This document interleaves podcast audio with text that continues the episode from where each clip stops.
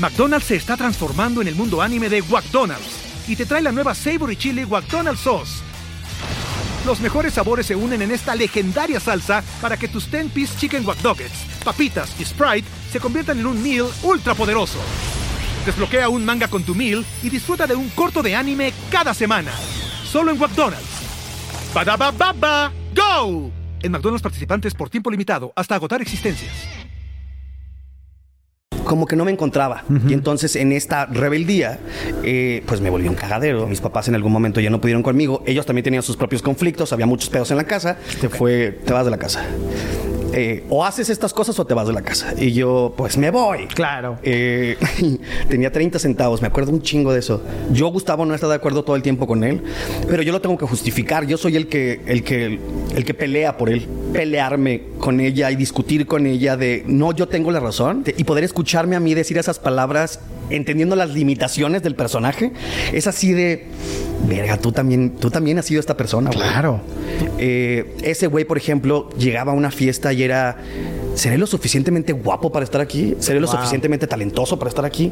¿Seré lo suficientemente famoso para estar aquí? ¿Sabes? O sea, veía a mis colegas y era, no, es que fulano está cabrón y Sultana es muy famosa y Sultano es... Y vivía de estas inseguridades y en este pinche juicio constante de, de no vales madre todo el tiempo, ¿sabes? O sea, de no eres suficiente. Sí, sí. Y nunca llegas a esa suficiencia hasta que... Sí, es... Eh, hasta que vas adentro y tú te sabes. Y este medio es eso.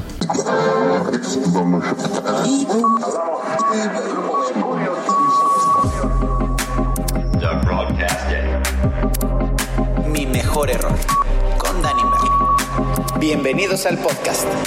Yo te he de confesarte, de reclamarte que por tu culpa. Uy, madre, este, empezamos con y la de tus compañeros. Ok. Este, mi hermana me tenía literal pegado a la televisión con una videocasetera porque no había podido ver el video de una canción de ustedes. Ok. Y entonces fue, güey, me tengo que ir a hacer una tarea, no sé qué. Te quedas aquí pegado a, no me acuerdo si era en TV o Telehit. Sí, Telehit, Este, te quedas aquí pegado y cuando empiece el video lo grabas, güey. Porque cuando llegue lo quiero ver y no sé qué. Y yo no tenía nada que hacer y fue así de, de pero pues sí voy a salir a jugar básquet como a las seis. no, no, te quedas. o sea, si, si, si pasa el video antes, qué chingón. Si no, te quedas, güey. Y yo, ok. Y ahí estaba así de, de no me podía ir al baño porque decía, es que si empieza va a ser un pedo, güey. Claro. Y, y sí, lo logré. O sea, lo logré. Hay un VHS en algún lugar de la casa de mis papás. O sea, ¿y te acuerdas cómo se grababa, no? Sí, Porque claro. Era en sí, sí, sí, sí. Porque si no, se te iba y ya. Lo perdías. O sea, yo tengo tantos videos de eh, siempre en domingo y cosas así cortados. Así de, y con ustedes, y ya nosotros cantando y ya despidiéndonos así, adiós, porque no le picaban bien, pero ya sé, ¿qué, qué, qué, qué épocas? ¿Cuántos años tienes tú? 40. Ah, pues sí, sí, sí, somos. Sí, somos. Contemporáneos. Contemporáneos. Sí, sí, somos. Oye, qué gusto. Gracias, gracias por venir, gracias por estar aquí. Eh, sí, ya empecé. por cierto, ¿cómo no quedó? Exacto. Ya acabamos, de hecho. gracias, Tuco. Ay. Ahora sí, ¿ya puedo? Este. Vamos. Eh, actor bueno, actorazo, se dice por ahí que es el único actor que durante cuatro o cinco años consecutivos ha tenido la misma nominación al actor revelación.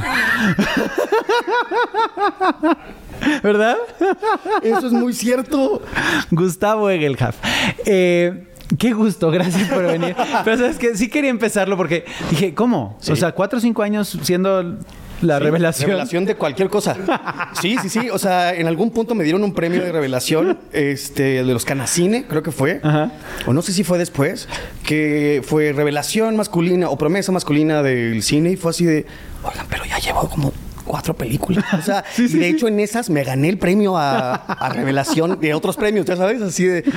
Pero bueno, yo sigo siendo revelación. Claro, de lo que sea, pero yo me revelo. A mí, yo me revelo. A mí denme premios, yo feliz. Qué increíble, gracias por estar aquí. No, hombre, este es tu espacio, este es tu lugar. Este, y digo, a final de cuentas, todos aprendemos de los errores y, creo que durante tu, tu, historia y, y tus éxitos muy cabrones, porque la verdad es que la has armado en grande. Eh, Y te falta, y te falta muchísimo. Y, y sé que vas por un camino espectacular. Pero han habido muchos tropiezos. Sí. ¿no? Entonces, ahí es donde vamos a empezar a, platicar. Eh, naces en el norte del país, Así es, en Hermosillo, en Sonora. Hermosillo. ¿Cuándo llegas a, a- a México? O sea, ¿cómo es ese proceso de llegar a México? Madres, es una historia larguísima. Dale. Y tampoco te voy a aburrir, pero eh, me, me salí, me salieron de mi casa como por ahí de los 17. Claro, sí, algo leí. 17, ¿te, Sí. ¿te corrieron? Sí. No. Sí, era un cagadero, la verdad. ¿Por qué? No sé, estaba como en mi etapa de la rebeldía. Ok. Y fui, fui este niño de dieces de la escuela, súper teto, que quería como, no sé, demostrar algo y que me, le pusi- me pusieran atención, supongo. Este, y me sacaba dieces y estaba en todos los bailables y esto y el otro. Y como que la idea del niño perfecto no me funcionó muy bien porque tenía unos papás un poco, mm, voy a decir, distraídos. Ah, No, lo que pasa es que trabajaban mucho, la neta. Hoy me doy cuenta, hoy que soy un adulto puedo reconocer que mirando hacia atrás mis papás trabajaban mucho. Y entonces creo que nosotros como hijos tratábamos de llamar su atención todo el tiempo y en particular yo, eh, que era el más chico de la familia. Claro. Entonces como que quería ganarme mi lugar y fue, pues voy a ser el niño perfecto. Y no me funcionó. Entonces luego cuando llegó la adolescencia fue, ah, perfecto. Entonces si esto no funciona voy a ser un cagadero. Y me volví un cagadero. y a ver, de- define. Mm, eh, ¿Qué hacías?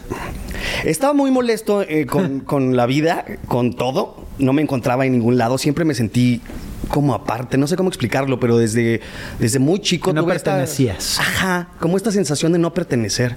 Como si mi cerebro funcionara de maneras distintas. Y entonces cuando convivía con los otros niños no me comunicaba tan chido. Digo, tuve mis amiguitos y todo chido, pero como que no me encontraba. Y entonces en esta rebeldía, eh, pues me volví un cagadero. Este, mis papás en algún momento ya no pudieron conmigo. Ellos también tenían sus propios conflictos, había muchos pedos en la casa. Ok. Y en algún punto, creo en desesperación, este fue, te vas de la casa.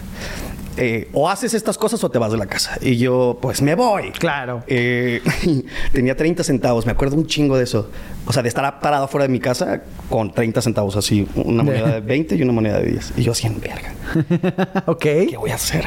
Y me fui, bueno, esto es una historia larguísima, pero a la casa del amigo de un amigo y me quedé ahí un tiempo y luego empecé a trabajar. O sea, literal sí te corrieron, güey. Sí, sí. Sí, real. sí. Madres, porque muchas veces es la amenaza, ¿no? Te voy a correr. Ah, o sí. eh, te ibas un día o dos días y entonces ya regresabas. Sí, de hecho creo que ese es uno de mis errores favoritos. Ok. O sea, Empezamos bien. Sí, creo que ese es uno de mis errores favoritos porque cualquiera diría y será compartido, no sé, con mis papás. Cualquiera diría que es un que fue un error haber hecho eso. He de confesar que sí estuve en muchos peligros que no debía haber estado, que sí este, me acerqué a muchos lugares en donde no debería haber estado tan cerca. Ahora lo veo como adulto. Ahora que soy mucho más este, temeroso que antes del morrito era Claro, valía valía. madre todo. Exacto. Eh, pero de no ser por eso, creo que mi vida hubiera terminado siendo muy distinta. O sea, eso me obligó a... La necesidad es una gran amiga de la creatividad y me ayudó a, a encontrar muchos espacios y muchos lugares y a enfocarme muy cabrón. Entonces, por eso, de mi lado, en mi propia experiencia, cuando me he encontrado con gente que tiene problemas con las drogas, eh, con el alcohol, con cosas, eh, y me hablan de la falta de atención, para mí es muy extraño porque cuando me corrieron de mi casa, yo me transformé en un ser humano muy distinto, al contrario, mucho más consciente, decía, no tengo tiempo de estar haciendo estas Sí, mamadas, ¿sabes? O sea, no me voy a meter drogas, tuve mesas este, con drogas era así, no, güey, tengo que trabajar, o sea... Tengo que mantenerme. Sí, me tengo, me tengo que mantener, tengo Claro. cosas que hacer, este... Y si me tiro esto, se, se va a ir la lana allí, punto número uno. No, Y es sí. un barril sin fondo y, y Y no tenía, y no tenía, este, como nada, o sea, literal nada, o sea, no tenía apoyo de mi familia, no tenía, ¿sabes? Estaba solo en la calle, literal. Entonces era, pues, a ver cómo chingados le haces. Y desde entonces, eh, eh, desde muy chico, recuerdo que dije, quiero ser actor. Y cuando no tienes nada que perder, cuando definit o sea, cuando, cuando estaba en la calle solo, sin nada, fue como un, verga, estoy en esta vida, ¿qué hago? O sea, ¿qué hago con mi vida? O sea, ¿a dónde me muevo? ¿Qué, qué Sí, sí, sigue? sí. Puedes hacer lo que quieras hacer, ¿no? Literal. ¿Qué quieres ser? Ajá. ¡Ay, güey, no! Quiero ser actor.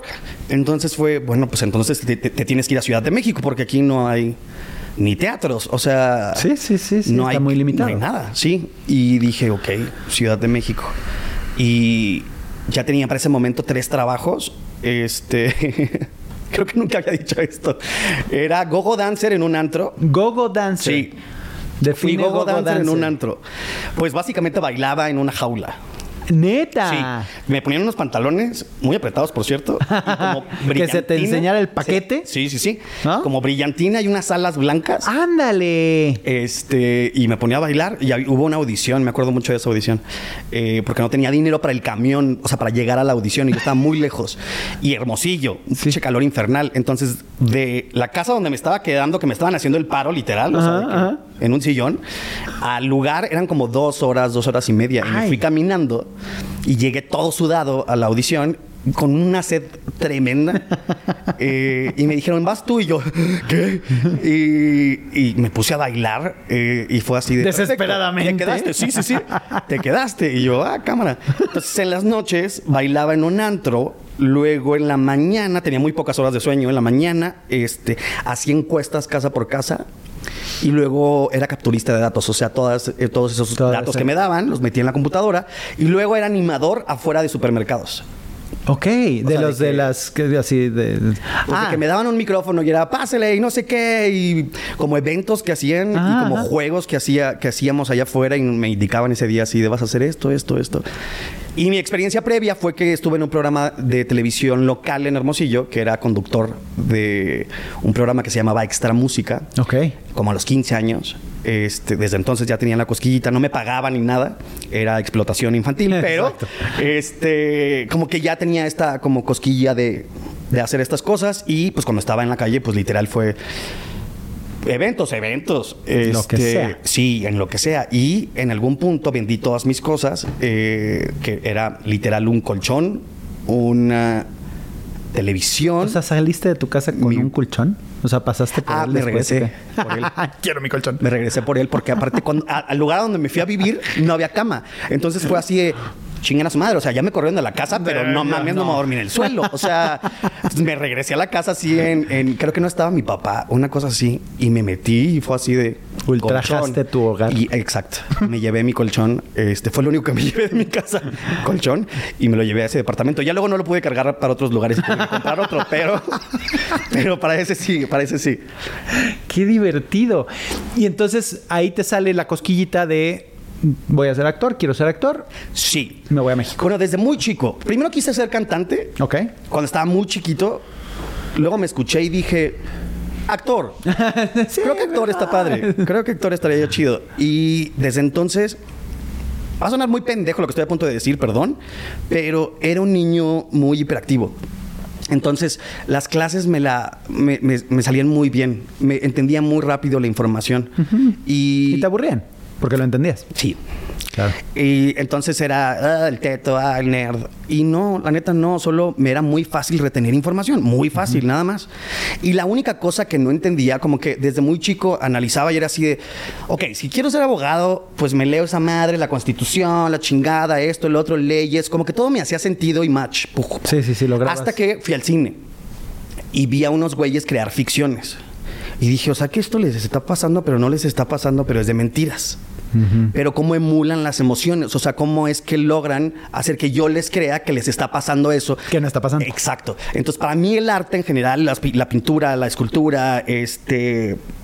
La actuación era increíble, o sea, cómo podían mover emociones. Total. Era enloquecedor y era lo único que yo no podía entender o racionalizar. Y desde entonces me llamó un chingo la atención y dije, yo me quiero dedicar a contar historias y a hacer esas cosas. Claro. Eh, entonces, desde muy chico dije, voy a ser actor. Y en el salón, en la primaria, cuando preguntaban, ¿qué quieres ser? Eh, todo el mundo decía algo, yo decía actor y se cagaban de la risa. De hecho, había un vato que se llamaba Emi- Emilio. Hijo, y lo vamos No a quemar creo ahorita sí. al hijo de Había un vato, creo que se llamaba Emilio, no me Che acuerdo bully, bien. cabrón. Sí, era un pinche bully y decía que quería Y ser sus rapero. redes sociales son estas. No, Atáquenlo. no, sí. no, lo, no, lo, no lo topo desde hace un chingo, pero decía que quería ser ratero. Eh, o sea, de ¿qué quiere ser de grande? Ratero. Y la gente hacía como, "Ja, ja". y yo decía, actor. Ja. Y era así de, no mames, neta, no nos vamos a burlar del ratero. Nos vamos a burlar del actor. O sea, les parecía más increíble que quisiera ser actor.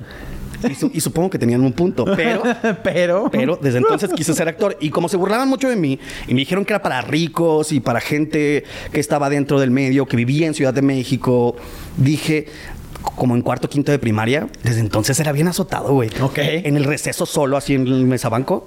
De- En, Así. bueno, Haciendo ser actor, no mames, ¿qué voy a hacer de mi vida? Se me está acabando. O sea, Sí. Cuarto, quinto de primaria, se me está acabando la vida, no mames, ¿qué voy a hacer? Y decidí ser diseñador. Y ¿De gráfico. Gráfico. Porque lo escuché en algún lugar, estaba bien chiquito. Entonces dije, creo que eso es, Eso es lo mío. Eso es más normal. O sea, actor No no. se me van a burlar tanto. Hasta que me llevaron a Telemax un amigo por accidente que él iba a hacer una audición Mm. para ser conductor y me dijo, acompáñame. Y le dije, va. Y llegando me dijeron, ¿no quieres hacer la audición tú también? Y yo, eh, eh, bueno. Y ya la hice este, y me quedé. Y me dieron ese programa. Y creo que en ese momento fue como el, como el cerillito de sí se puede. Es muy vaciado a esas historias. A, a mí me pasó exactamente lo mismo, ¿eh? ¿Sí? Sí, sí, sí. Y a Lolita Ayala, que es eh, la tía de mi mujer, le pasó exactamente lo mismo en la... en la- digo, seguramente... No, tú sí sabes, tienes 40 años. Sí sabes quién es Lolita Ayala. Por supuesto. y, y- y hay muchas eh, pláticas que he tenido que es de... de, de, de chanfle. Sí. Sí saben lo que es chanfle, ¿no? Sí, Supongo que sí. De, de, de- de O rebote. estamos muy grandes. De rebote, exacto, de rebote, de rebote. Eh, y, y te toca la oportunidad cuando menos te lo esperabas y cuando menos preparado estás. Sí. Y se te abre toda una nueva oportunidad y te cambia la vida radicalmente. Cabrón. Y todo fue por, Por un amigo. por acompañar a tu por amigo. acompañarlo y me quedé en ese programa y a partir de ahí dije, creo que sí se puede. O sea, creo que esta gente está tonta. Creo que yo... Ah, yo puedo hacerlo mejor. Sí, creo que, No, no, no. O sea, me refiero a la gente que se burlaba de mí. Ah. Fue como, un, creo que estos güeyes están tontos. O sea, creo que sí puedo hacer lo que, lo que quiero hacer. Y cuando estaba, pues, en la calle, hice un... Chinguen a su madre. O sea, yo voy a... Ahora sí que tengo esta experiencia de vida, no tengo que perder Claro. y voy a apuntar allá. Y eso hice. Y a partir de ahí como que toda mi vida se tornó en apuntar y, ¿Y yo estoy convencido de que cuando tienes como muy claro tu punto, eh, el universo conspira contigo para que las cosas pasen. A donde está tu enfoque se va la energía. Cabrón. Y eso, eso, eso es, Y es se me ley. des- desenrolló la vida con muchas com- complicaciones, pero se me Claro. desenrolló hacia un camino en particular. Este, y fue increíble. O sea, a pesar de años de chingarle, de no tener con qué pagar la renta, de hacer comerciales, de. pues, se, se llegó a muy buen puerto y fue de. Ah, cámara, ya llegamos. ¿Qué ¿Cuál, cuál ha sido el, el- el personaje más complejo y más complicado? ¿Y por qué? O sea, porque, digo, dentro de la actuación me queda claro, son, hay diferentes estilos y, y los personajes son complejos o por lo que tienen que hablar, decir lo que sea. Pero, pero ahí muchas veces te lo tomas personal. Sí. Y cuando te lo tomas personal y está viviendo ese personaje, una circunstancia, una situación, la traes a ti. Sí. Y al traerla a ti es donde se descagala todo. Sí. ¿No? Sí, tal cual como lo describiste. Entonces, Eh, ¿cuál ha sido ese personaje que dices, puta, este lo amé, pero lo odié porque me enseñó tanto? Híjole. Todos han tenido algo, pero eh, uno que recuerdo mucho que fue complicado fue Paul Haynes en Extraños en un tren, una obra de teatro que hice con primero con Plutarco Asa y luego con Alejandro Camacho. Uf. Eh, sí, increíbles compañeros, increíbles compañeros. Eh, y el protagonista tiene un conflicto alrededor de eh, Básicamente la historia va, no es spoiler, todo el mundo creo que conoce Nah. esta historia. La historia va de un vato que está en, una- un, en un tren y llega un extraño a hablar con él este, y a platicar y resulta que los dos tienen en común que se quieren deshacer de alguien. Pero uno lo está diciendo desde un lugar muy inocente, Paul, que dice es que si esta persona no existiera en mi vida todo sería más fácil Ok. podría casarme, esto, el otro, la chingada. Y el otro dice, imagínate esto, sería un crimen perfecto. O sea, si tú mataras a mi papá y yo matara a tu ex esposa, todo sería perfecto en nuestras vidas. Y aparte sería el crimen perfecto porque nadie sabe que nos conocemos, somos dos extraños en un tren, no va a pasar nada. Eh, y el otro se ríe nada más. O sea, Sí, así sí, como sí. un... Así como, ah, sí, está chistoso, claro. Eh, corte A, Imagínate. el vato va y lo hace. Y mata a, a mi exmujer. Y entonces luego va a obligarme a que yo haga lo mismo con su papá. Y empieza a torturarlo mentalmente hasta que lo hace. Hasta que lo obliga a hacerlo y a partir de ahí su vida se va a la chingada. Este. No, no, no se parece nada a tu vida. ¿verdad? No, no, no, no, no, para nada, para nada. Para nada. El asunto Por es un momento sentí tratar mucho, de mucho llegar miedo. a esos lugares. eh, descubres muchas cosas Claro. de ti. O sea, irte a esos lugares oscuros eh, se vuelve muy catártico y al mismo tiempo muy revelador de tu persona, de tu personalidad, de dónde están los huequillos, de dónde están los dolores, de dónde están los malestares. Y creo que mi, mi psicóloga lo agradece muchísimo, ese personaje, porque llegué varias veces así en no sé qué me pasa, güey. Eh, sí, y fue una, y era un montaje complicado también. Entonces creo que ese es uno de los que más trabajo me han costado desde Está muy ese cañón. lugar anímico. Está, está muy cañón. Sí. ¿Y alguna vez te has quedado con un personaje? ¿Alguna vez me he quedado con un personaje? ¿A qué O sea, que, no lo has soltado, que, que, por ejemplo, no sé, eh, eh, Diego Boneta con Luis Miguel. Ya. No, ya sabes, o sea, traes, sí, sí. Ya, ya traes la marca, ya traes el sello, ya, ¿cómo le haces? Y entonces a veces se te puede salir, el, ¿cómo estás? ¿No? Ya, ya, ya, ya. entonces Que, que traigas algo así que te, que, que- No, no creo, ¿eh? ¿No? Eh, Es que otra cosa que me, que me trajo mucha suerte en ese sentido fue que cuando llegué a la ciudad me costó muchos años eh, hacerla. Ok. Era, era un morrito muy ignorante porque no había terminado ni la prepa, me corrieron. Cuando me corrieron, me corrieron.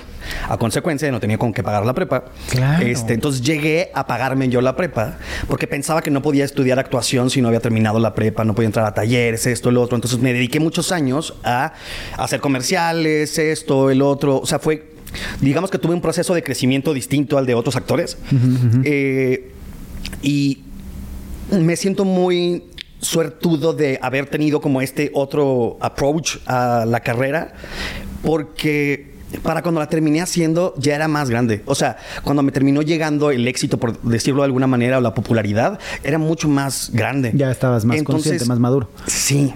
Siento que si me hubiera pasado de morro, seguramente me hubiera puesto un poco Eh, loco. Yo creo que más bien ya traías una historia bastante dura, entonces sabías lo que costaban las Sí. cosas. Porque ahorita le puede llegar a alguien a los 40 años la fama o el éxito y lo desbalancea y lo manda a las estrellas. Bueno, sí, Digo, tienes razón. Entonces creo que más bien por, por lo que viviste, ¿no? El, el- el- el no ser... O sea, creo que psicológicamente el que te hayan corrido de tu casa está pesado. No, sí, sí, sí, sí, sí. Todavía, todavía trabajamos. Todavía hay secuelas, Sí, claro, sí, por sí, supuesto, ¿no? El- esas cosas. No te sientes querido, el y, y- y posiblemente no fue ni con esa intención, pero ¿cómo se lo explicas? Justo eso, y justo eso estoy trabajando ahorita este, en terapia precisamente, de como las secuelas de, de quiénes somos a consecuencia de nuestra historia. Uf, De a dónde llegamos y cómo me afecta eso a la hora de relacionarme hoy adulto. Gustavo, 40 años. Este, cómo es que me, me acerco a personas, cómo es que es como un renacer, por así decirlo. Sé que suena muy mamador, pero es como un sí, sí, sí. como una amistarme conmigo mismo desde mi verdadero yo y no desde el güey que tuvo que librar otras batallas y que tuvo que hacer otras cosas para sobrevivir. Sí, sí. Y ya es, ya no estamos sobreviviendo, estamos viviendo chido. ¿Qué tal que nos acostumbramos a estar en paz, a disfrutar las cosas que hacemos? Aceptarnos. Sí, sí, sí, sí. O sea, agradezco mucho esa, por decirlo así, escuela, este, que me llevó a ese, a ese otro lado de no a lo que íbamos de los personajes, perdóname, es no, no me pasa, creo que trabajé mucho previo para que no, para que no me sucediera. No sé si algún día me va a pasar, Claro. no lo sé. Eh, el personaje más cercano que tengo es uno que se llama El Pollo, de una serie que se llama El Vato. Ok. eh, con la que nos ganamos un Emmy, tenía que decirlo. es- eh, Sí, pero lo- por favor, siempre claro. Lo presumimos, la verdad. Estrellita en la frente. Siempre lo presumimos. este, supuesto, no y manches. fue el primer personaje norteño. Ganarte que me un Emmy, nada Sí. más ahí leve. Este, fue el primer personaje norteño con el que pude como que sacar mi acento y esas cosas. Ok. Y era como de pueblo. Y ese sí te dejó de... O sea, sí, sí había una conexión muy fuerte. Sí, muy.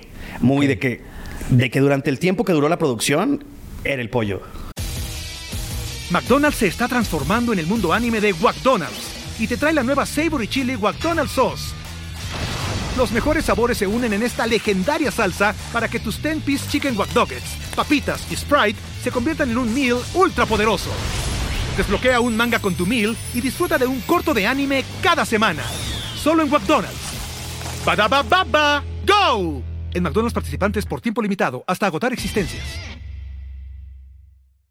Ok. O sea, yo Tú era el eras, pollo. punto. Sí, sí, sí. Entonces de repente cortábamos y yo seguía haciendo el pollo. O sea, era así de, ay, entonces pásame las tortillas, las que están allá, no sé qué. O sea, no, sé- no sé por qué, pero como que conecté con ese lado hermosillense de pueblo San Felipe de Jesús. Este, e hice como todo este pedo de, de me, me mamaba hacer el pollo. Entonces me divertía tanto que, Claro. que me seguí. Este, pero eso, se acabó la producción y fue, bueno, dejamos al pollo en un cajoncito. Ya, y se acabó. Este, y se acabó. Y ahí tengo, de hecho, tiene un anillo con una P. Mm. Este, lo tengo guardado. ¿Alguna vez regresas a tus personajes? Sí, pero desde Gustavo. Ok. O sea, más bien, a veces entiendo a mis personajes tiempo después. Mm. Cosas que le, le pasaban a mis personajes que en su momento no podía procesar y tiempo después hago como un... Ay, güey. ¿Sabes? Así Sí, de... sí. Qué ganas de volver a hacer esa obra para ahora con este entendimiento darle otro chanfle. Sí, ¿ves? Como si sabemos que es chanfle. Viene siete veces a Dios, Sí. que es una, una obra que, que- que ha trascendido eh, por cómo está escrita y por lo que dice y por cómo está enfocada. Te permite un abanico a muchas interpretaciones. Sí. ¿no? Y tú eres una pieza esencial de esa obra. Sí. Eh, ¿Cómo es el proceso de, de, de estudiarla, de trabajarla, de trabajar con, con- con Alan? Eh, digo, a, mí me, me impresiona el actor. Yo siempre quise ser actor, soy un acto- actor frustrado. Eh, porque te permite eso, ¿no? Eh, el, el convertirte en un personaje para, para vivir una historia que posiblemente tú nunca vas a vivir. Que nunca es Sí. real para Sí. ti. Y hoy tú entras a esta nueva. bueno, no nueva, no, y no entras, ya llevas tiempo. Pero en Siete veces a Dios, tengo muchas ganas de verla, no la he visto.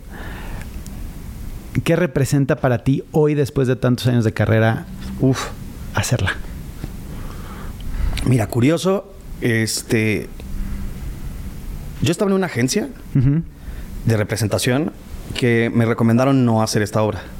Me refiero más bien, había una serie Mm. con mucho presupuesto. Ok.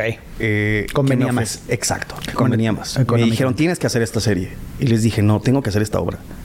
Me dijeron, no, tienes que hacer esta serie. Y les dije, no, tengo que hacer esta obra. Ustedes no lo entienden, no la han leído, no. Yo hice laboratorio en, el, en medio de la pandemia, en el 2020, con Poleta Hernández. Les dije, ustedes no entienden, yo tengo que hacer esta obra. O sea, desde que la leí, sabía que yo tenía que hacer esta obra. Y me juzgaron muchísimo, fue, pues estás pendejo, este, etc. Al final me salí de esa agencia eh, e hice la obra. Yo sabía que era lo correcto, que no intuía que eso era lo que tenía que hacer. El proceso fue increíble. Ver trabajar a Alan, a Janet, a Vince y a Salvador fue espectacular. Ver- verlos crear música. Yo que soy un cantante Frustrado. frustrado este, verlos estar en un musical fue espectacular. Verlos como el lenguaje que utilizaban y la forma en la que trabajaban iba con la misma pasión, pero con otro como idioma.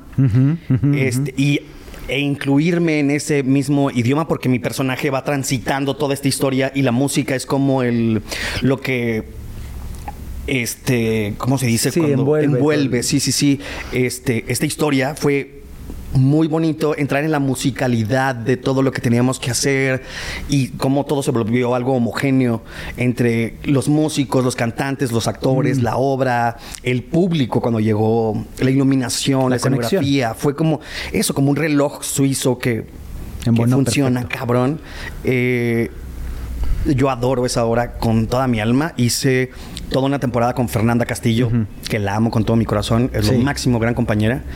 Eh, la pasamos bomba. Descubrí cosas del amor heavies en ese escenario. Mm, Sí. tipo. Tipo sol- soltar. Ok. Sí, o sea, poder soltar una historia y saber decir gracias.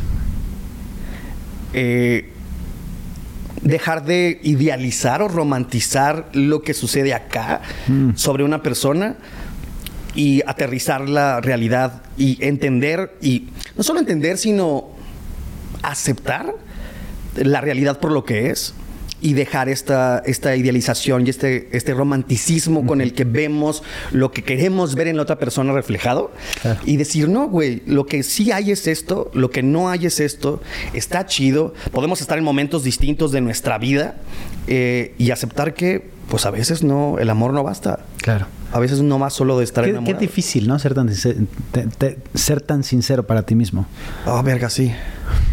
Sí, porque nos tumba todo lo que nos construyeron duran- durante muchos años. Todo es culpa de Disney. Este, Las princesas no existen. Exacto. Este, sí, pero al mismo tiempo es muy reconfortante. Me refiero a la verdad. O sea, cuando, cuando logras ver las cosas por lo que realmente son. Cuando haces paces con ella. También. Porque si no haces paces y ves la verdad, es, eh, puede ser muy conflictivo. Pues depende de la expectativa que tengas en, en tu cabeza. Este, pero yo que llevo años trabajando en mi persona y en mi historia, etcétera, creo que estoy logrando, he estado logrando llegar a esta, a esta realidad, a esta verdad, aterrizar las cosas y decir, ok, a partir de esto, ¿qué hago? Con esto, ¿qué hago? Y siete veces a Dios me ayudó a eso, a poder como separar y soltar y entender mis personajes eh, con mucho más afecto y cariño.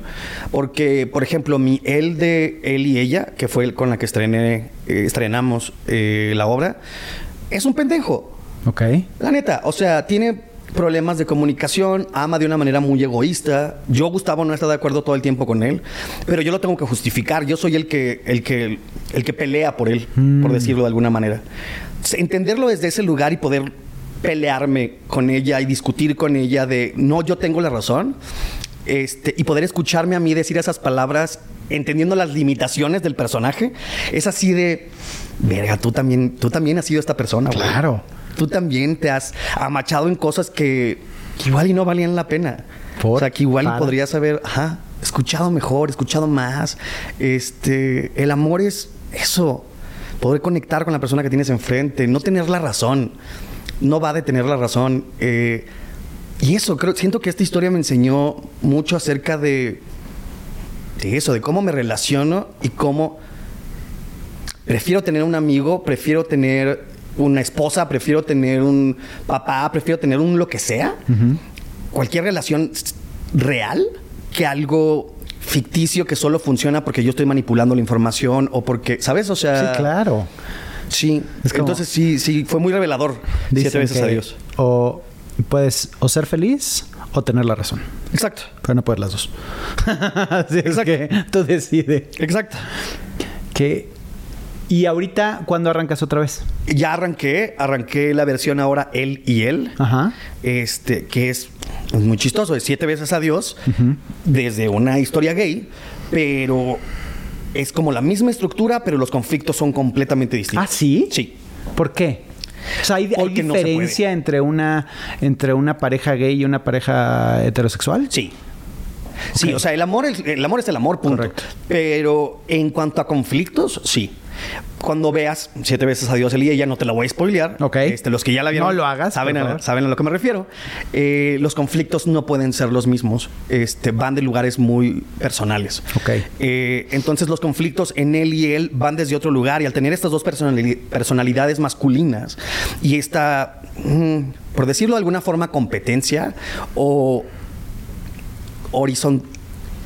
Sí, es que son un poco más horizontales en cuanto a sus ideales. La heteronorma que maneja él y ella es distinta porque obedece a patrones sociales este, muy particulares que tienes que cumplir y con los que estas personas crecieron haciendo como un, ah, no mames, me tengo que casar, tengo que tener hijos, tengo que hacer esto, tengo que hacer el otro, tengo que muchas cosas. Entonces, está más ubicada desde ese lugar. En la historia de él y él, no. Ok, claro. Ellos van como reestructurando socialmente y sus propios problemas de su propia heteronorma, este, que es lo que le pasa el conflicto de mi personaje, eh, que, que se acepta, pero al mismo tiempo hay pasos que no está listo para dar. Ok. Y como cada quien tiene- lleva tiempos distintos, por ponerlo de alguna forma. ¿Crees que valga la pena mandarla esta obra a una serie o a un, un cortometraje o algo así para Sí. que llegue a más gente? Por Porque creo que, es, sí. es- es muy genérica, ¿no? O sea, creo que, que- creo que todo mundo que, que ama de alguna forma, que todos lo hacemos, la tiene que ver para que le caigan esos clic, clic, clic, clic. Completamente. De hecho, eso fue lo que nos sorprendió más. Cuando estábamos ensayando la obra, no sabíamos qué estábamos haciendo. Sí sabíamos, pero no sabíamos cómo, cómo iba a resonar con la gente. Cuando estrenamos y la gente se puso de pie y estaba llorando de una manera incontrolable, fue... Oh, ok. Hay algo ahí. Ok, sí estamos resonando Estamos con la tocando banda. Sí, sí, sí. o sea, fibras, ¿no? Y cuando escuchamos sus historias fue un... En la madre, o sea, lo que estamos diciendo claramente resuena en todos nosotros. Y cuando la pude, pude ver como de público, cuando Mm. me bajé para hacer la, la serie La serie, sí. y la escuché, fue un... Madres. O sea, sí es un catalizador cabrón para con el que cualquier persona, de verdad cualquier persona, se puede identificar. O sea, no lo digo como publicidad de... Cuando hablas de un proyecto de, ay, para que todo el mundo se... No, no, no. Esta historia no le puede ser ajena a nadie. Ni él y ella, ni él y él. Porque justo el, el core de, de las historias viene del mismo lugar del amor. Claro. Y es imposible no conectar como ser humano con alguien que, que ama y que entrega. Definitivamente la tengo que ver. Tengo muchas, muchas ganas. Sí, ven. Dentro, dentro de tu historia, eh, y lo, lo empezamos hablando, son los, los errores, los fracasos, los miedos, Sí. los, los momentos complicados, pero que a su vez, pues esos te transforman en, en ser una mejor versión y poder dar y estar en un mejor lugar. ¿Cuál crees que para ti ha sido tu peor error? Y hablemoslo desde pareja, Sí, sí, trabajo, o sea, porque creo que cada, cada etapa o cada, cada cosa que haces tiene sus peores errores, ¿no? Pues, a ver, eh, ¿qué, ¿cuál es mi peor error con mi esposa? Pues este, ¿cuál es el peor error con Claro. mis hijos? Es este. Pero, pero cada, cada uno afecta a todos los demás, ¿no? Es como mueves una y empieza a- para hacerte y crearte. No te preocupes, ya llevamos varios pip, pip, pip, pips. Perdón. No. Este. Lo primero que se me viene a la cabeza es. Yo me juzgo, me autojuzgo mucho. Tengo como un juez interno muy duro. Este. Y durante mucho tiempo en mi historia me, me juzgué por no haber hecho las cosas de cierta manera o no. O sea, creo que creo que mi mejor error fue mi i- inconsciencia. Ok. Ese es bueno. Sí. A veces ser inconsciente es muy padre. Completamente. Muy divertido. Más de cuando- chavo. Completamente. completamente. Pero, por ejemplo, ahora recuerdo un. Por poner un ejemplo, ¿eh? pero esto es en general en mi vida y fueron muchos años. eh, cuando me invitaron a una audición para una obra que se llamaba Locos por el Té, Ok. que protagonicé con Susana Alexander. Mm. Fue mi primera obra grande, por así decirlo. Ah, de- aparte con pero la señora. Mames. Lo máximo en la vida, por cierto, la amo con toda mi alma y sigue- seguimos siendo muy amigos. Eh, en la audición, yo era muy eso, inconsciente. Y solo fui a echar desmadre y me quedé. Gracias a eso te quedaste. Sí. A la Y frescura. luego- sí, y luego cuando empezamos a ensayar, la neta, yo era, había dos elencos. Yo y otro compañero éramos como el equipo B. Ok. ¿no? Nos- a, los que, a los que les prestaban menos atención, vamos a decir. Y me puse a chambear bien duro y estudiaba todos los días. eh, Susana fue una gran maestra desde ese lugar. Desde el primer día soltó el texto y yo dije, soy un imbécil. Entonces regresé a mi casa, me puse a estudiar en chinga y regresé al siguiente día con las tres primeras escenas de, de memoria en Vamos a trabajar. Eh, pero esta, o sea, siento que hoy Gustavo es mucho más responsable de las decisiones que toma, de para qué está listo, para qué no está listo, qué... y ese morrito que Y te limita. Eso te limita. completamente, Y antes no. no. Por eso te dio esa obra. Exacto. Claro. Entonces, este, este morrito norteño, valiente, valeverguista, que hizo un, sí, sí, un este. Yo puedo. Voy a ser actor. Y aparte lo decía con una certeza que. que hoy no puedo creer. O sea, que hoy a la distancia es. Sí, sí, dirías, pobre escuincle idiota. Completamente. ¿No? Ahorita- A veces lo extraño. Hubo un punto No te voy a explicar el contexto porque es muy largo, pero hubo un punto en donde estaba en la calle, literal, en Chiapas. No me preguntes por qué, porque no sé. La neta, no sé. ¿Cómo no me ahí? acuerdo. Este, un lote malo de ketamina. No es cierto. Este. no, no es cierto. Eh, pero terminé en un, en un parque. Estaba en un parque eh, sin casa, esperando afuera de un Electra a que una amiga de Hermosillo me depositara 200 pesos para comer y no tenía, no tenía para dónde ir. Literal estaba en la calle. Y, llegó un güey que apenas si conocía, que fue el que me tiró la mano y me, y me llevó a vivir con él durante un rato en lo que yo conseguí varo para llegar a Ciudad de México. Eso fue en el lapso previo de Hermosillo. Y Pero te perdiste un poco de Hermosillo, Chiapas. Hay un... O sea, güey, caminaste un chingo. en mi cabeza, según yo, Chiapas estaba más cerca de la Ciudad de México que Hermosillo. No me di bien. No era bueno en geografía, al parecer. No, no había Google. No había Google. Este, no, no había, no había, no había. Este, pero ese, ese vato, ese morrito, ese, ese mismo día, Alejandro se llamaba este, este amigo, me dijo, ¿pero qué vas a hacer? Y yo con unos huevotes, era actor. no, no, no, ahorita, No, güey. sí, o sea, de ahorita qué vas a comer, güey. O sea, ¿sabes? O sea, y yo actor, me voy a la Ciudad de México, este, sí, o sea, sé qué voy a hacer de mi vida. Tú tranqui. Esto va a pasar. Pero yo sabía con una certeza absoluta que esto iba a pasar. O sea, en nunca lugares- te quedaste en el momento de "Ah, voy a sufrir. Nunca. Nunca. Pasaron muchas cosas que de, que de hecho luego me cobraron factura. O sea, luego fue un... ¿Qué tal que atravesamos esos momentos ahora desde un lugar responsable y llenamos esos pequeños... No, mejor lo, lo olvidamos. Estoy ya. bien. Estoy bien. No le rasques. Sí, sí, sí. Este, pero creo que mi mejor error fue no tener nada que perder. O sea, tener plan A. Nunca hubo un plan B. O sea, nunca hubo una opción de me regreso, hago esto, hago el otro. Siempre supe que no me iba a morir de hambre, a pesar de que a veces lo estaba, muriéndome de hambre. Pero siempre dije, güey, cabrón, siempre puedes hacer una pinche torta, siempre puedes lavar un coche, siempre puedes, no sé, güey. O sea, Sí, no hay límite, o sea. no pasa nada. Tú tírale, si no funciona, vemos. Y pues, aunque no funcionó durante muchos años, siempre había un pequeño escaloncito, un pequeño escaloncito. Y eh, ser este güey que se aventó y dijo, yo puedo, sí sé, sin saber, eh, me obligó a aprender. O sea, se tuvo que fajar los pantalones y meterse a... Laburar. Sí, sí, sí. Y estrenar una obra de teatro ante 600 personas con todos los medios de comunicación de México, protagonizando la obra con Susana Alexander. ¿Quién chingados te crees, chamaco mocoso, pendejo? Sí, o no, sea, No, no, no hay forma. y ahora, ahora lo veo para, para atrás y es... ¿Qué te pensabas, güey? Pero se lo agradezco con el alma. De hecho, a veces lo extraño mucho. Eh, hoy tengo una valentía distinta. Hoy tengo una valentía creativa, hoy entiendo mi instrumento de maneras distintas, hoy le tengo mucha más confianza a mi A tu oficio. talento. Sí, sí, hoy me puedo reconocer más cosas y abrazarlas y decir, claro que puedo hacer las cosas desde otro lugar. Pero ese, ese impulso este, infantil, por decirlo de alguna forma, sí, sí. eh, me trajo cosas maravillosas. O sea, si, si ahora que lo pienso es, madres, te metiste en un chingo de pedos, pero saliste, saliste victorioso. O sea, lo lograste. Claro. Y, y- y genuinamente se lo digo a, como a, a ese Gustavo más joven, como lo lograste tú, güey. O sea, siento que no yo, siento que fuiste tú y tu inconsciencia y tu Sí, sí, sí, constancia. el- Creo el- que fuiste tú, güey. Hoy soy un culón. O sea, hoy bajo las escaleras y, las bajo más lento. O sea, la neta, güey. O sea, antes brincaba así de que cuatro tres, escalones. cuatro. Este, y ahora es así de. este.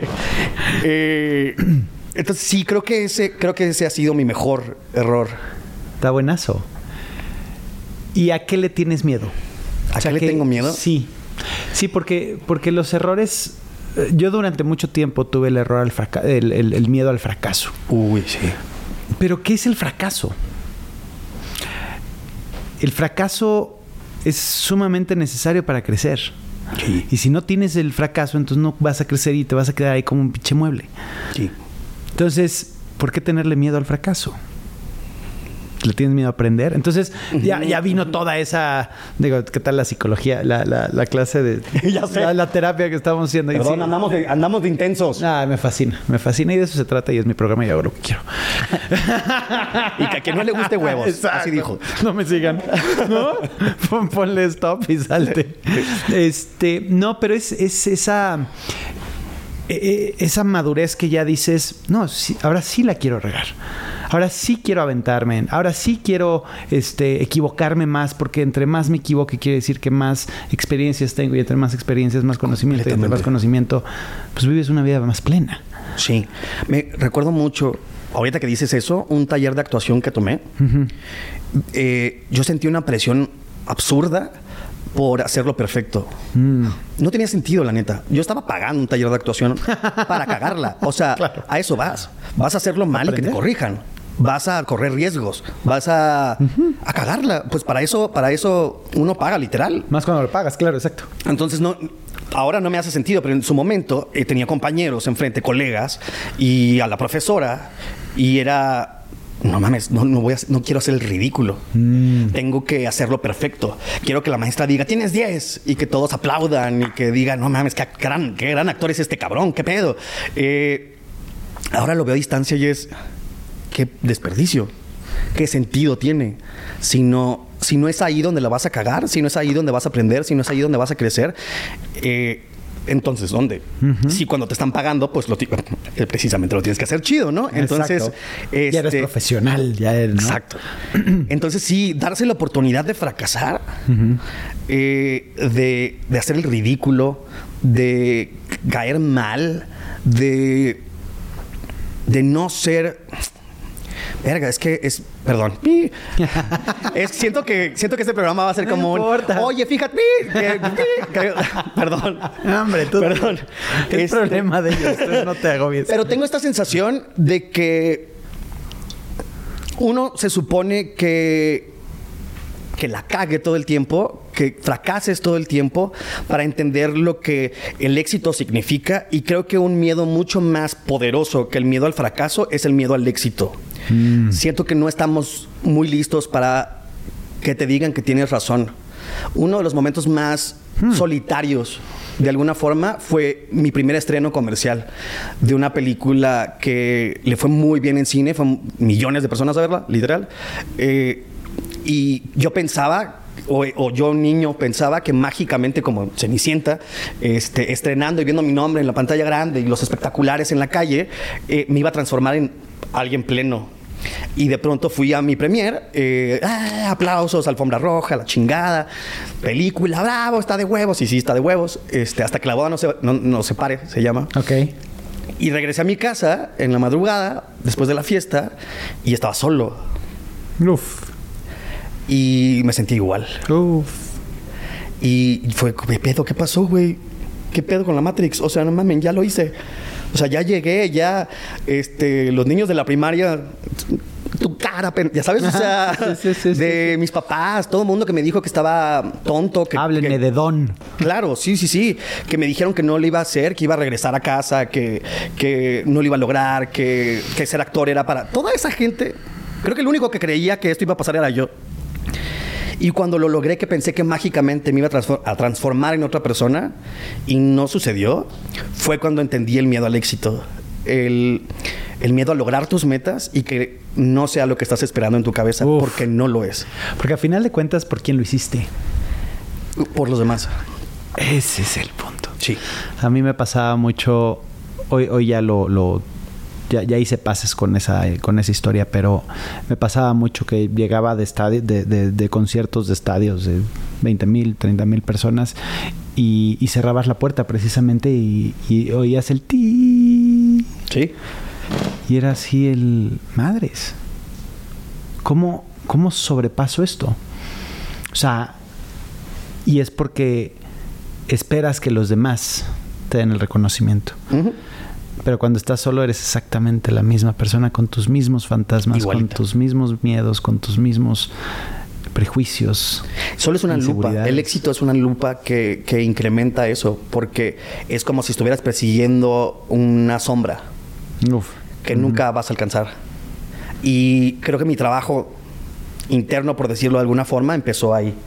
Fue como un, ok, necesito una psicóloga. Ya sabes, así de, este, necesito hablar con alguien. Sección amarilla. Sí, sí, sí, sí, sí. Este, gracias a Dios encontré a la mejor. Eh, tenemos años trabajando, pero precisamente a partir de ahí me volví, me he vuelto un mejor, un mejor ser humano conmigo mismo. Eh, me perdono muchísimas más cosas hoy, me abrazo desde otro lugar y no lo cambiaría. A pesar de que puedo extrañar al Gustavo valiente que le valía madre y que era reckless y que iba a impartir madres y no, o sea, a pesar de que lo extraño nunca volvería ahí. Hoy me abrazo desde otro lugar en donde me permito fracasar. Si sucede, me abrazo y digo, hay pedo, mañana hay otra oportunidad. Este, me trato con mucho más cariño, me juzgo menos. Eh, ese güey, por ejemplo, llegaba a una fiesta y era ¿Seré lo suficientemente guapo para estar aquí? ¿Seré lo suficientemente talentoso para estar aquí? ¿Seré lo suficientemente famoso para estar aquí? ¿Sabes? O sea, veía a mis colegas y era, no, es que fulano está cabrón y Sultana es muy famosa y Sultano es... Y vivía de estas inseguridades y en este pinche juicio constante de, de no vales madre todo el tiempo, ¿sabes? O sea, de no eres suficiente. Sí, sí. Y nunca llegas a esa suficiencia hasta que... Sí. Es, eh, hasta que vas adentro y tú te sabes. Y este medio es eso.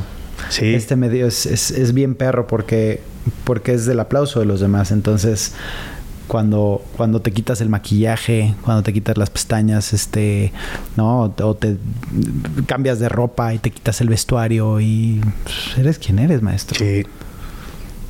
Eso es muy cabrón. Pero somos muy afortunados. Total. O sea, lo vivimos desde tenemos una oportunidad de vivir esta experiencia, de existir desde un lugar muy extraordinario. Y es un gran privilegio. Y yo lo disfruto muchísimo. Me peleo con mi propia carrera y todo el tiempo, este, porque hay unas cosas que me encantan y otras cosas que me cagan. Eh, pero me siento muy afortunado. Y desde entonces, o más bien últimamente, eh, estoy mucho más en paz con, con lo que hago con mi profesión con, y desde dónde lo hago. No con la esperanza de, de, alimentar el ego, sino con las ganas de contar historias. Claro. Y dejar que las consecuencias vengan. Si las consecuencias son popularidad o no popularidad, o éxito o fracaso, o esto o el otro, entiendo que no todo depende de mí, que no puedo controlar el universo, este, que yo solo soy una partícula que, que, hace lo mejor que puede. Eh, y pues eso, dejar que la vida suceda. Y te sorprende. Y sí. Porque nunca, nunca sabes por dónde viene, ¿no? Es...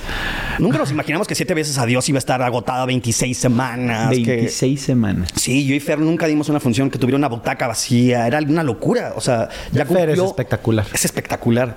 Ya cumplió año y medio la obra. Sí. En cartelera. Sí, pues, ¿hace cuánto hicimos a Alan? Como hace un año, ¿no? Un, no, un poco más. Sí, precisamente estaba en ese, más, ¿verdad?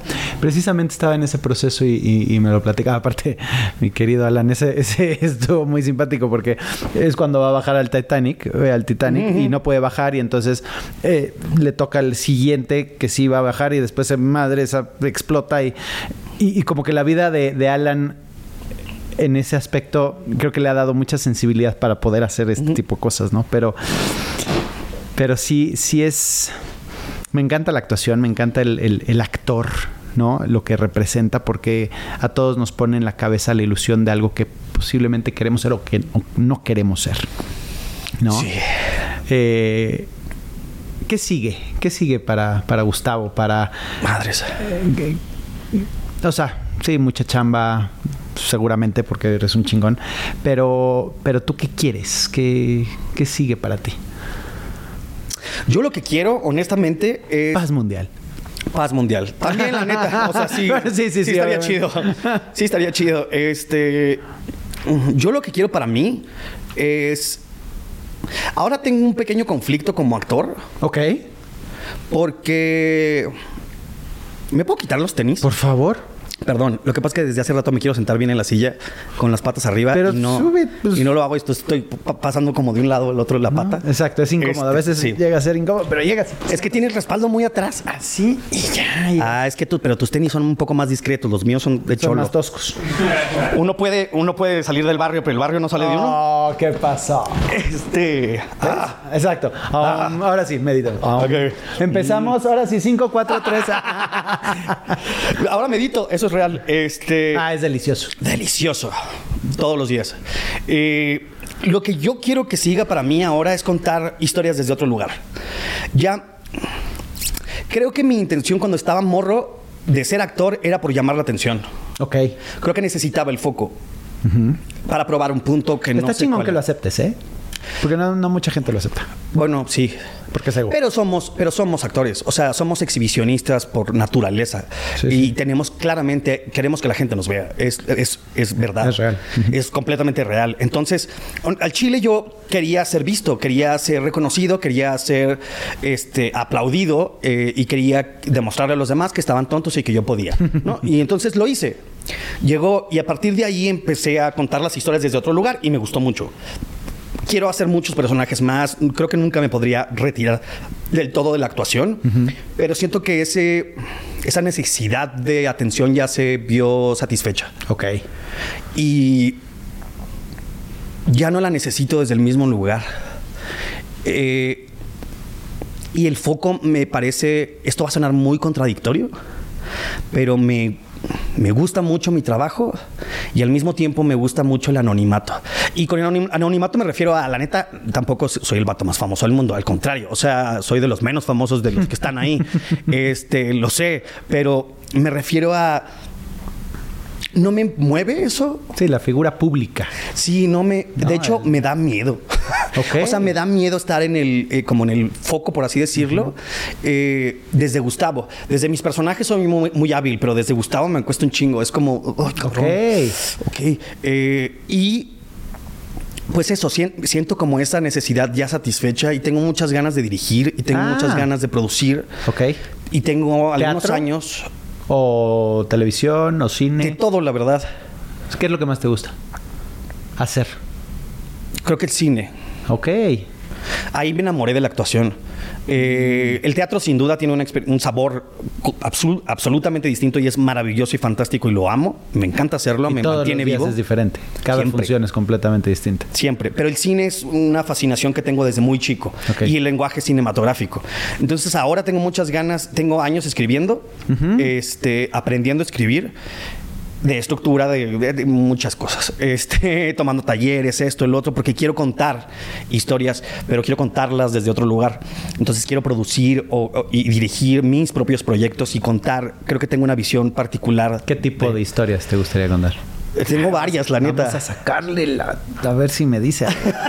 tengo varias, tengo varias. Tengo una que está, que es la, la, la que de más fácil acceso tengo. ok. Este, que no te voy a decir cómo se llama, pero va de mi familia. Ok. Eh, tengo años escribiendo esa, ese, ese guion. Es para una peli que quiero dirigir. Este. Y tengo una serie, tengo, otra, tengo otras dos pelis que he escrito, tengo otra serie que esa nada más tengo, la tengo como en escaleta. O sea, es eso, he estado trabajando detrás de cámaras, este, Wow. haciendo como todo mi plan Sí. para después de actuar, pasarme al- atrás de cámaras a... ¿Tiene que ver con tu propia vida? Esa... Sí, Ok. sí, sí, sí, sí. sí. Está bueno. Está bueno porque creo que puedes ser el referente de mucha gente y de mucha frustración que pueda haber allá afuera. ¿No? Pues esa es mi intención, como tratar de... Esa historia en particular eh, va de... De poner a seres humanos teniendo conversaciones difíciles que tenemos todos y que siempre decimos que no tenemos. O sea, de, es, es- es la historia de una familia que está basada en mi familia y de cómo tenemos conversaciones duras que pretendemos no tener. Sí, sí, sí, Este, Y trato de eso, de desnudar a estos personajes y decir, estos somos todos. ¿Por qué, ¿Por qué no nos aceptamos y abrazamos desde esta realidad? Todos tenemos los mismos problemas. Todos tenemos Todos los vamos al baño igual. Sí. Todos, o sea, eh, tengas 17 billones de dólares o tengas 3 pesos, es exactamente lo mismo. Sí, sí es. Nada más con habilidades o con talentos o fortalezas o, oportunidades diferentes. Sí, con, sí, con oportunidades muy distintas, en eso estoy de acuerdo. Pero eso, todos tenemos una experiencia de vida, punto. Y, creo que entre más nos conectemos con nuestras propias historias, reflejándonos en la pantalla o en el teatro o en, en donde sea, más llevadera es la vida. Claro, de ahí nace esto precisamente, mi mejor error. Ya. ¿Qué es, es eso? Es tener esta conversación con una persona que, ha sido muy exitoso en un ramo de algo y que pueda a través de su historia generar esa chispa de, de de ilusión o de, no de ilusión, sino más bien de, sí se puede. De, de, no porque él es actor pudo más que yo, sino este güey también está jodido, también la pasó muy mal, también, también comió en la calle, también, este, entonces es, es, crear esa, esa conexión, esa empatía y, ese, estamos todos en el mismo barco. Sí. Mira, algo que me gustaría aportar a tu... Por favor. A tu... Que ya lo has hecho muchísimo. Este es las personas neurodivergentes, este, yo tengo un trastorno de ansiedad generalizado y estoy medicado desde hace un tiempo. Eh, no muy duro, la verdad, este, pero es algo con lo que yo, al crecer de esta forma tan negligente, vamos a decirle, o salvaje, eh, como que nunca tuve esa preparación ni ese entendimiento de las cosas. Y mucho tiempo después entendí más bien aprendí y estudié y dije, ah, cámara, lo que tengo tiene nombre, este, no es personalidad, es trastorno.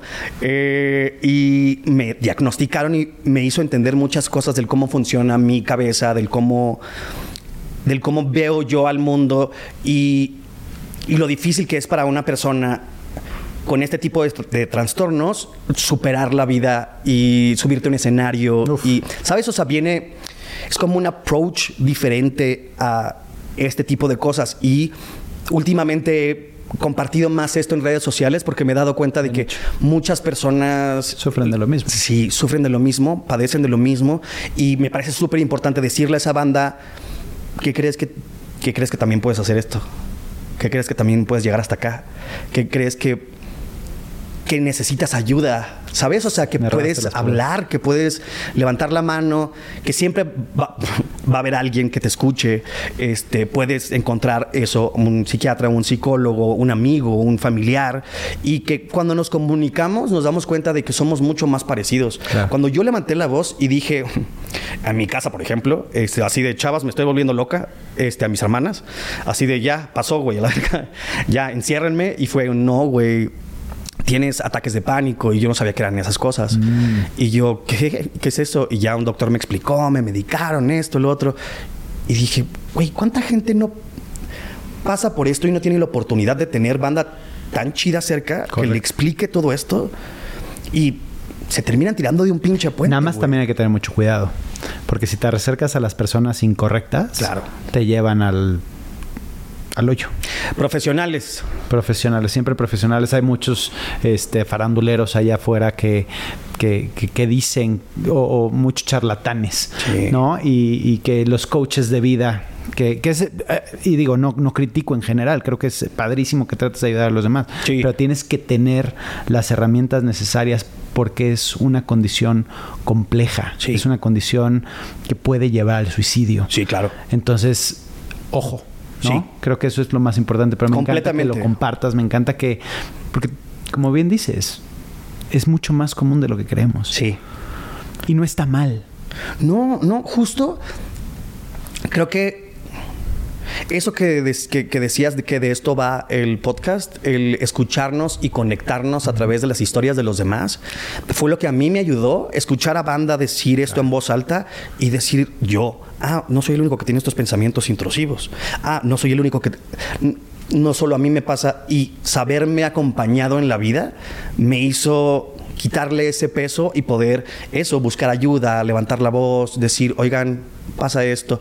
Y conforme más lo hablas y conforme más avanzas y más te encuentras y te conoces, lo manejas de una muchísimo mejor manera. Eh, y por eso me parecía importante solo aportarlo y sumarlo a la conversación para que la banda que nos ve este, sepa es que... Básico. Y es básico porque para eso estamos. Sí. para generar ese granito de, de, de inspiración para hacer un cambio en la vida de alguien. Sí. Entonces, te lo agradezco infinitamente. Ya me están corriendo aquí, no sé por qué, pero bueno. este, la verdad es que ha sido una plática deliciosa. Me encantó conocerte. Igualmente. Este, este es tu espacio. Por favor, cuando quieras y cuando tengas más errores, que seguramente vas a cometer dos que tres por ahí. Seguro, sí. Hay que regresar y seguir. Hablando de errores, este, yo vine a esta entrevista hace una semana.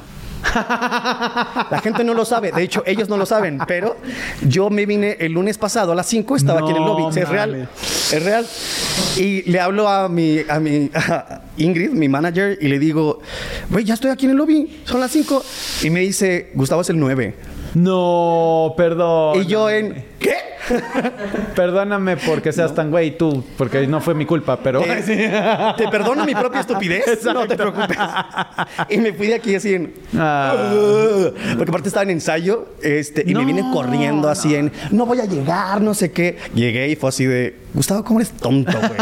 O sea, ya vi la hora y dije, bueno, ni Y modo. puede ser por algo. Sí. que haya pasado, pero te agradezco infinitamente. Eh, la verdad es que estuvo deliciosa la plática y, y queremos saber más de ti, queremos estar en contacto, así es que por favor a través de las redes sociales de, de Gustavo, síganlo, ahí pongan sus comentarios de este, de- de este capítulo, toquen la campanita, hagan lo que tengan que hacer y nuevamente muchas gracias. No, hombre, gracias a ti por el espacio y, y cuando quieran aquí estamos de regreso. Buenísimo, se acabó. No te pierdas el siguiente podcast. Esto se acabó.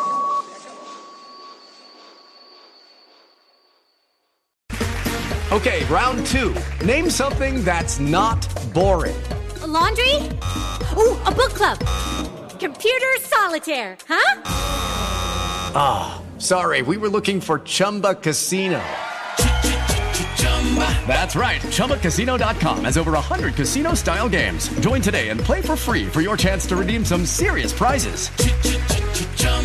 ChumbaCasino.com. No purchase necessary. Where prohibited by law. 18 plus terms and conditions apply. See website for details.